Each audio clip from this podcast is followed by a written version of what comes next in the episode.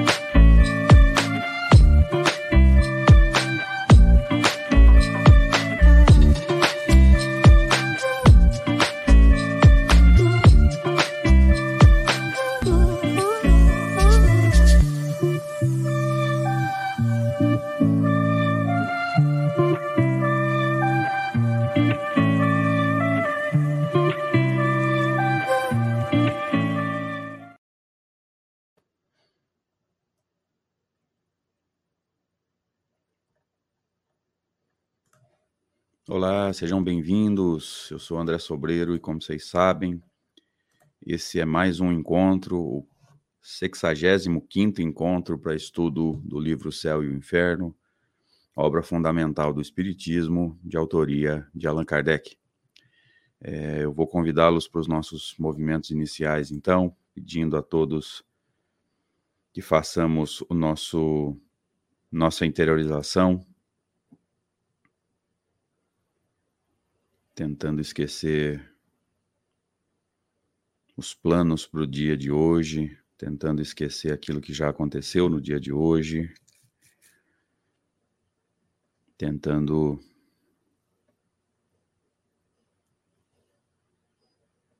interiorizar, focar o espírito imortal, seu aprendizado, entender os argumentos de Allan Kardec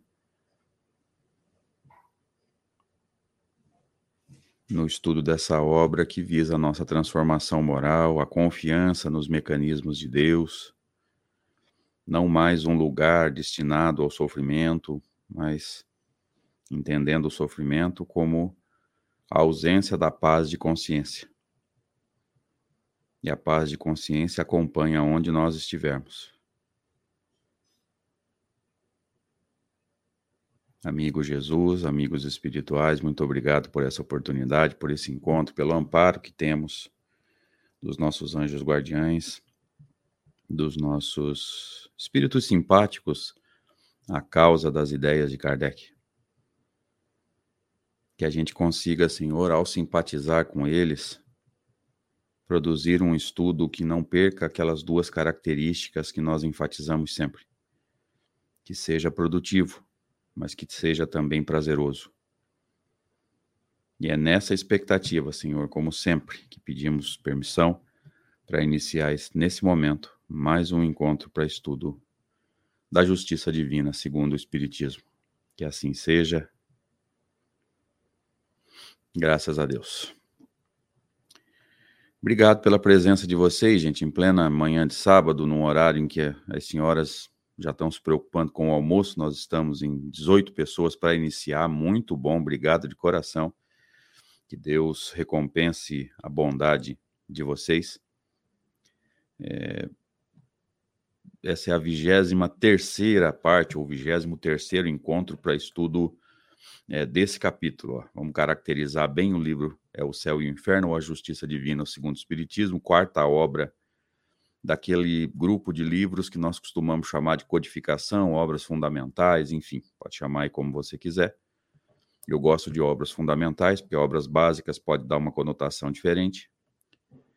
É, primeira parte, doutrina, né, toda a fundamentação doutrinária, para que na segunda parte ele entre nos exemplos, né, na parte mais prática do dia a dia do espírito com relação à justiça.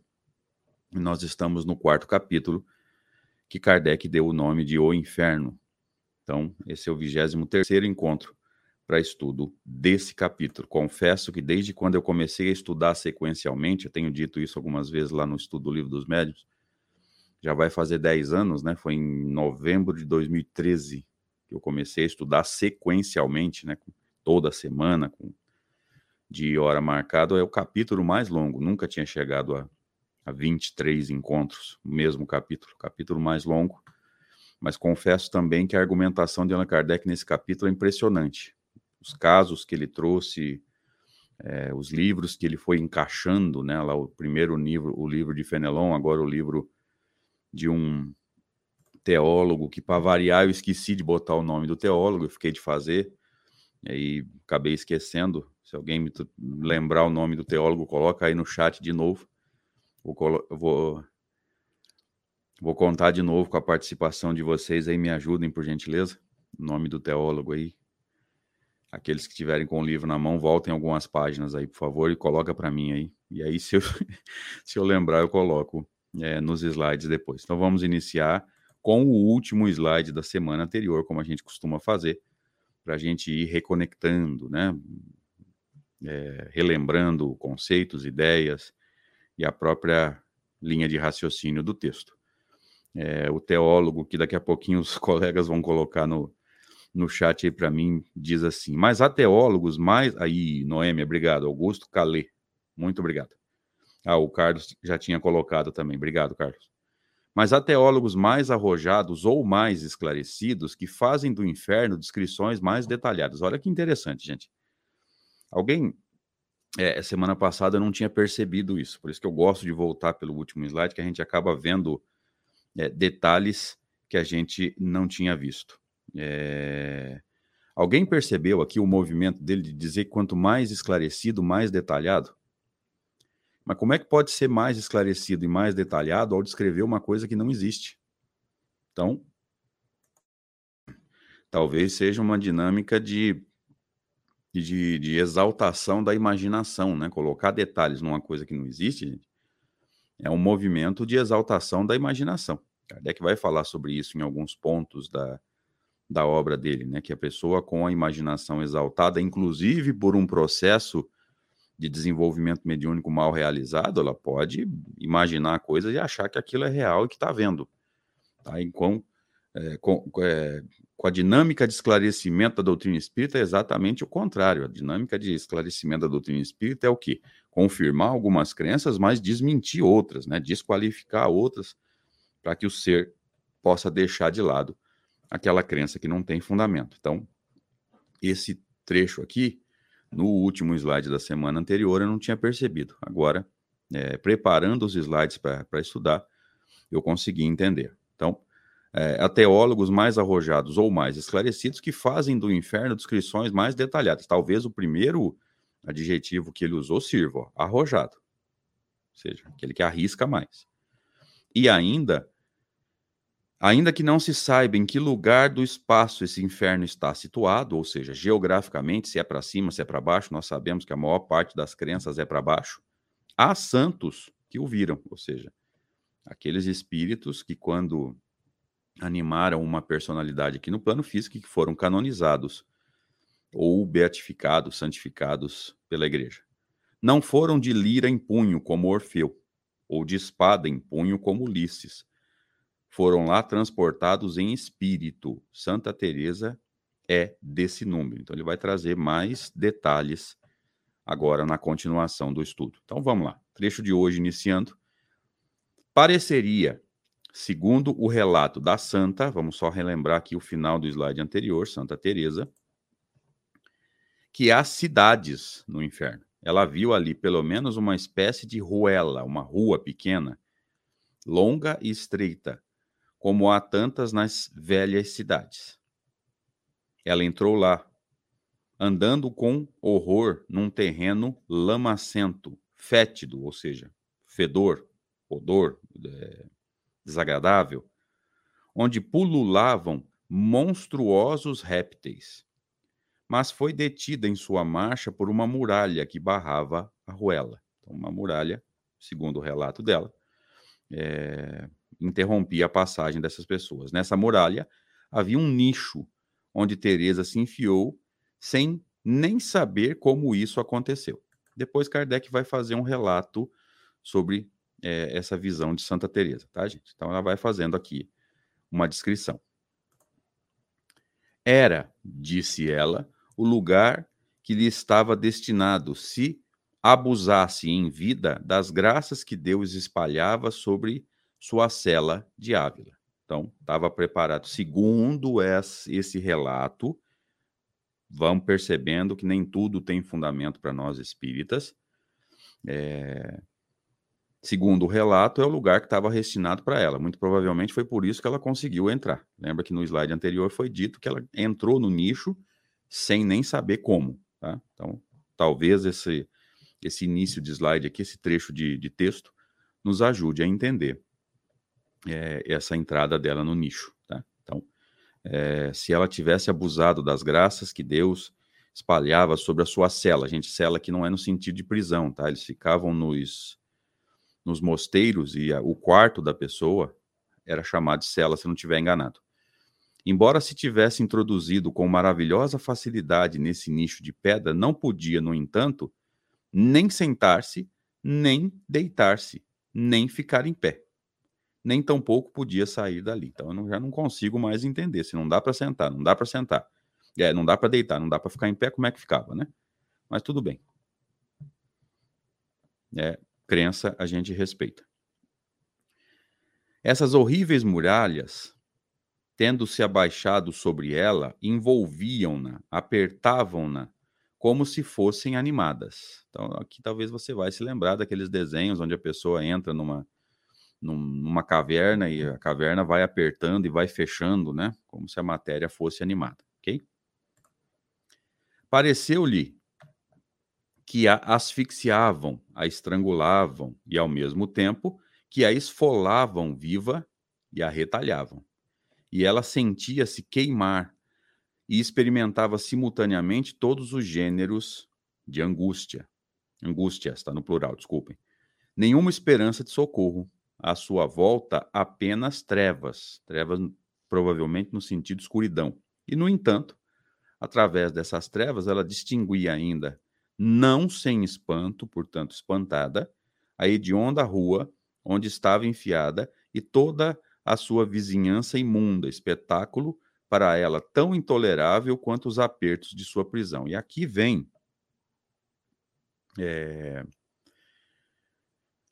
um adendo de Allan Kardec, se eu não me engano, é agora que ele vai tentar explicar essa visão de Santa Teresa. Reconhecemos nessas visões todos os caracteres dos pesadelos. É, pois, provável ter sido um efeito desse gênero que se produziu com Santa Teresa. Então veja que Kardec está descaracterizando aqui a visão puramente espiritual, anímica, ou se você quiser aí, como ela se deparou com formas, é, visão mediúnica, tá? Kardec está é, caracterizando a visão de Santa Teresa como um pesadelo, e o pesadelo não tem conotação de, de visão e emancipação, tá, gente? Provavelmente algum medo dela é, se mostrando ali naquela situação. Então, dá para levar em consideração o que Santa Teresa viu? Não. Tá? Cuidado com essa tendência que nós temos, só porque alguém teoricamente é um espírito mais evoluído, e quando eu digo teoricamente, eu estou dizendo o quê? Só porque foi canonizado pela Igreja Católica, a gente tem mania de dizer que é espírito mais evoluído. Você não sabe. Tá? Porque se eles canonizassem os espíritos mais evoluídos, Chico Xavier teria que ser canonizado tá? pela bondade daquele homem lá, ele jamais vai ser canonizado, porque ele nunca, profe... nunca não, né? Porque ele se popularizou pela crença espírita. Era católico antes de ser espírita, mas só se sabe pelos relatos aí dos biógrafos, né? Então veja que um, um, um homem bondoso que fez o bem, curou, produziu fenômenos extraordinários, é, jamais vai ser canonizado porque não se disse católico, pelo menos na maior parte da sua vida. Então, é, o processo de canonização ele perde um pouco a credibilidade a partir do momento em que só se você se disser católico você tem chance de canonização. Não é difícil para a gente entender isso, tá? Mas vamos seguindo aqui. Então, Kardec caracteriza essa visão de Santa Teresa como chamado pesadelo. Pode, posso levar em conta ao pé da letra o que foi relatado por ela? Não. Dá para tirar alguma coisa? Até dá. Tá? Seguindo então não era, sem dúvida, senão um cantinho do inferno. Outros viajantes espirituais foram mais favorecidos. Viram no inferno grandes cidades de fogo, Babilônia, Nínive, mesmo Roma, seus palácios e templos incendiados, e todos os habitantes acorrentados, o traficante ao seu balcão. Gente, traficante aqui não é no sentido moderno, tá? Do traficante de drogas padres reunidos com cortesãos, em salas de festins e urrando em seus assentos, dos quais não se podiam mais arrancar, e levando aos lábios para matar a sede taças de onde saíam chamas. Veja que aqui, gente, toma a conotação da crença dela, ou seja, aquelas cidades que os textos bíblicos condenaram, né? É, Babilônia, cidade pagã, Nínive, cidade pagã, Roma, cidade pagã. Você pode reparar que não tem nenhum relato de cidades é, bíblicas, né, cidades judaicas ou hebraicas sendo condenadas. Só cidades pagãs. É, isso aqui é um segredo para você entender algumas coisas do chamado Novo Testamento, das visões de, de João Evangelista lá no Apocalipse, tá? Você vê que quando o mundo é, entra no processo de crescimento mais agudo e de reconstrução e de desconstrução dos erros e construção dos acertos, ele vai chamar de Nova Jerusalém, ó, a cidade sagrada deles. Mas nas visões, as cidades pagãs eram destruídas. Jerusalém não era destruída nas visões, né? Vamos confundir com a história, né? Que em torno do ano 70, se não me engano, Jerusalém foi destruída. Mas aí não é visão, é fato. Tá? Então veja que é, aquilo que é condenado pelos textos bíblicos, pelos dogmas das religiões, é, é visto de forma pejorativa nas visões. Então, tem crença pautada em dogma católico aí, no meio dessa situação. Tá? Fica bem nítido nesse texto aqui. Tá? Os padres reunidos com cortesão nas salas de festins. O que, que é festim? Lá, uma festa é, estranha, né? em termos de, de de crença católica, é, os nossos os, os, sacerdotes não poderiam passar por esse, tipos de, por esse tipo de situação, tá? Urrando nos assentos dos quais não, não se podiam mais arrancar, levando aos lábios para matar a sede taças de onde saíam chamas. Então, veja aqui, associado a um sofrimento físico, né? criados de joelhos. Aqui eu tinha que ter colocado, gente, ou o C maiúsculo ou é, três pontinhos entre parênteses para as reticências em parênteses para poder é, dar a entender que é continuação de textos. Me perdoem aí pela falha na hora de criar os slides, tá?